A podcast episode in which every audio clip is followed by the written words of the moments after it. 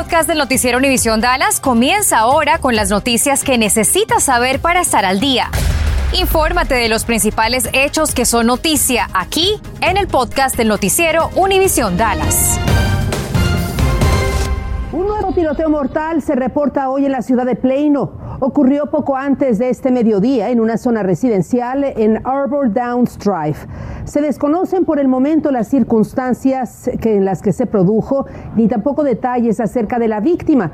Estamos a la espera de que la policía de Plano nos proporcione más información. Autoridades de salud del condado Tarrant anunciaron hoy que cambiarán el semáforo de alerta de contagio de rojo a naranja.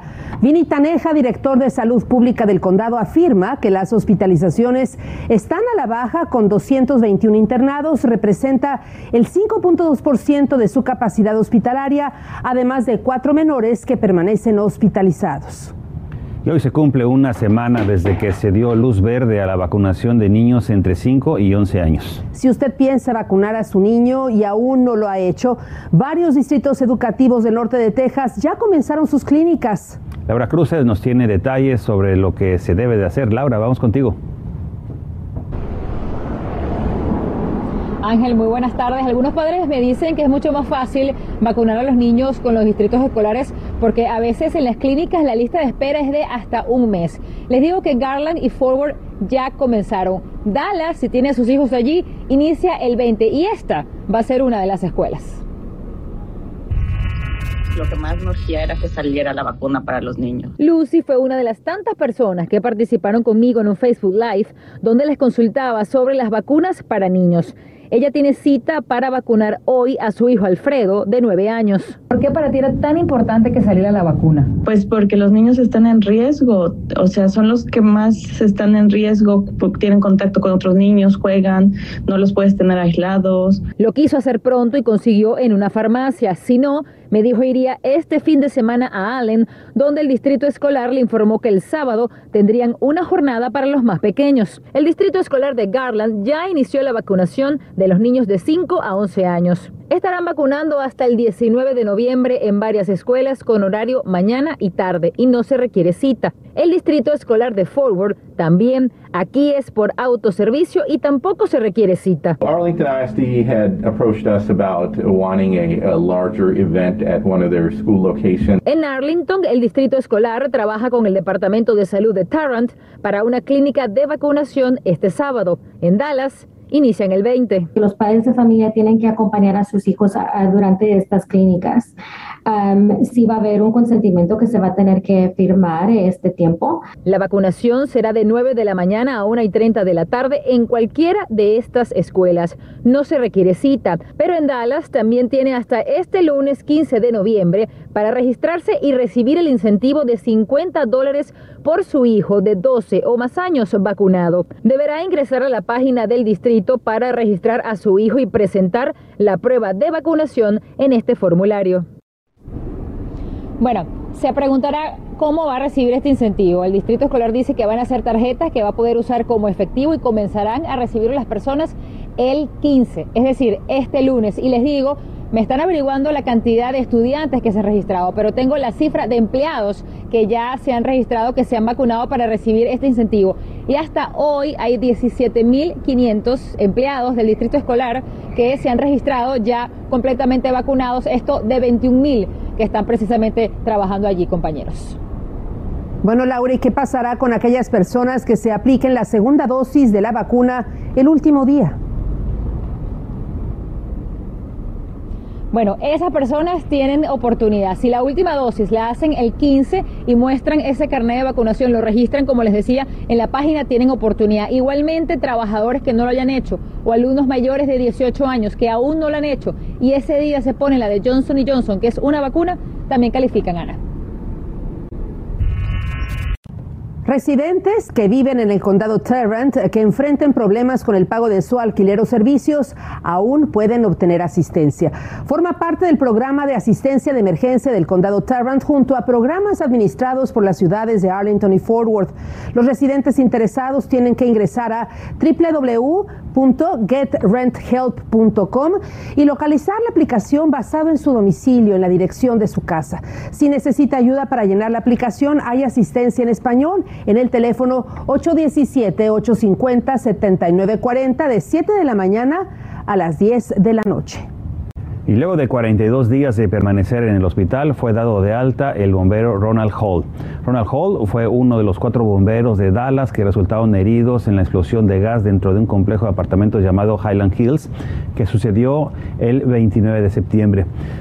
su recuperación va a continuar en su casa. Hall sufrió quemaduras en el 40% de su cuerpo. Además tuvo una fractura en la pierna y posteriormente tuvo una infección. Bueno, y para sorpresa de muchos, regresa los anaqueles para su venta Delta 8, un producto que se deriva del cannabis y que ha adquirido mucha popularidad. Recientemente había sido prohibida su venta por el estado de Texas. Bueno, un juez del condado Travis se puso del lado de las compañías que venden Delta 8 THC tras el argumento de que no recibieron ningún aviso de que el estado planeaba prohibir este producto. Bueno, por lo pronto está programada una audiencia para el próximo 28 de enero y no se descarta que el estado de Texas apela la decisión del juez. Y las autoridades responsables del agua potable de Benbrook emitieron un aviso para hervir el agua. Explicaron que hubo una reducción en la presión del agua por la ruptura de un acueducto, por lo que se le pidió a la autoridad del agua de la ciudad que notifique a todos los residentes afectados para asegurarse de que el agua esté libre de microbios o de bacterias. Al momento de cocinar o congelar el agua para hacer hielo, debe usted hervirla por más de dos minutos. Estás escuchando el podcast del noticiero Univisión Dallas. Como parte de la operación Lone Star, el gobernador Gabot ordenó colocar alambrada de púas y contenedores de carga a lo largo de la frontera en Eagle Pass. Este reforzamiento de la frontera está a cargo del Departamento de Seguridad Pública de la región sur y la Guardia Nacional del Estado. El objetivo, afirman, es detener amenazas potenciales y el surgimiento de masas migratorias. En coma inducido se encuentra un niño de nueve años de edad que asistió con su padre al festival Astro World en Houston. El menor, de nombre Ezra Blount, es de la ciudad de Taylor, aquí en el norte de Texas. Según diversas versiones, el niño estaba en los hombros del papá cuando la multitud comenzó a empujar y cayó al suelo y los aplastaron. El niño había sido llevado al hospital como alguien desconocido hasta que después fue reconocido. La familia ya contrató a un abogado. Y cambiando de tema, si usted tiene un negocio y recibe más de 600 dólares al año a través de aplicaciones como Venmo, Seal o Cash App, entre muchas otras, el Servicio de Tributos Internos, el IRS, necesita saberlo y cobrarle impuestos. Anual Revuelta consultó a un abogado para saber cómo empezar a descifrar esta encrucijada tributaria. Ángel es propietario de un negocio de repostería, el cual echó a andar durante la pandemia. La propuesta del IRS de cobrar impuestos a las transferencias digitales de más de 600 dólares a partir del próximo año le preocupa, ya que el 40% de los ingresos de su negocio vienen de aplicaciones digitales como Venmo, Cele, Cash App, entre otras. ¿Cuánto porcentaje del ingreso total de tu, de tu, negocio viene a través de estas aplicaciones? Yo diría que un 30, un 40%. Mucha gente utiliza las aplicaciones. Tengo personas que me visitan y se les olvidó su tarjeta o dejaron su, su, su cartera en su casa o algo. Pero según el IRS, esta propuesta no afectaría las transacciones personales. Solo aplica a las transacciones comerciales y al vendedor de servicios. Que, por ejemplo, un salón de belleza que recibe Cash App, uh, Venmo, cualquier eso. Uh, eso sí se deben de preocupar porque van a hacer muchas transacciones. Si yo le mando dinero a mi esposa, a mi mamá o algún familiar para tal vez eh, pagar algún recibo de luz o de agua, no debo de preocuparme. Correcto, porque no es como con la intención de pagar por un bien. Si recibe más de 600 dólares en cualquier aplicación de efectivo, el IRS le enviará el formulario 1099-K. Esto quiere decir que si vende algo o proporciona servicios a alguien a cambio de dinero, deberá usar el formulario para reportar estos ingresos en su próxima declaración. Solicitamos una entrevista con el IRS para despejar algunas dudas, pero se negaron. Dijeron que hablarán públicamente hasta diciembre, ya que todavía están trabajando en esta propuesta. A revuelta noticias, Univisión. Y ya abrió en la ciudad de Fort Worth el Centro de Salud Comunitario del Norte de Texas que provee servicios oftalmológicos para personas de bajos recursos. La comunidad latina padece de altos índices de diabetes e hipertensión, lo que podría resultar en problemas en la visión. El centro provee exámenes de la vista, glaucoma, diabetes y para detectar cataratas, entre otros. El Norte de Texas Eye Care Center está ubicado en el 2332 de Beverly Hills Drive en la ciudad de Fort Worth. Para más información se puede llamar al teléfono que está en su pantalla, que es el 817-625-4254. El Distrito Escolar de Forward informa que otorgará incentivos a alumnos que atiendan el programa Learning Quest que imparten todos los sábados. Este programa no es obligatorio, pero brinda oportunidades de crecimiento académico y apoyo emocional para estudiantes de primero, segundo y tercer grado. El próximo sábado 13 de noviembre estarán obsequiando a los alumnos que asistan una bolsa con múltiples artículos escolares y los padres de familia podrán inscribirse en la rifa de una canasta también con muchos objetos útiles para su hogar.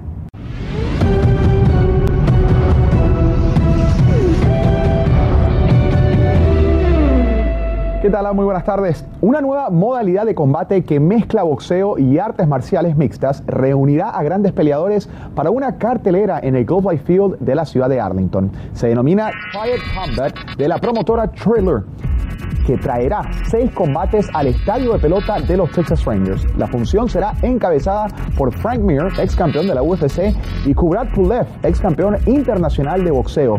Este nuevo deporte de combate se realizará dentro de un ring de aspecto triangular. Además, el evento tendrá un toque musical con la banda Metallica. Boletos ya están a la venta.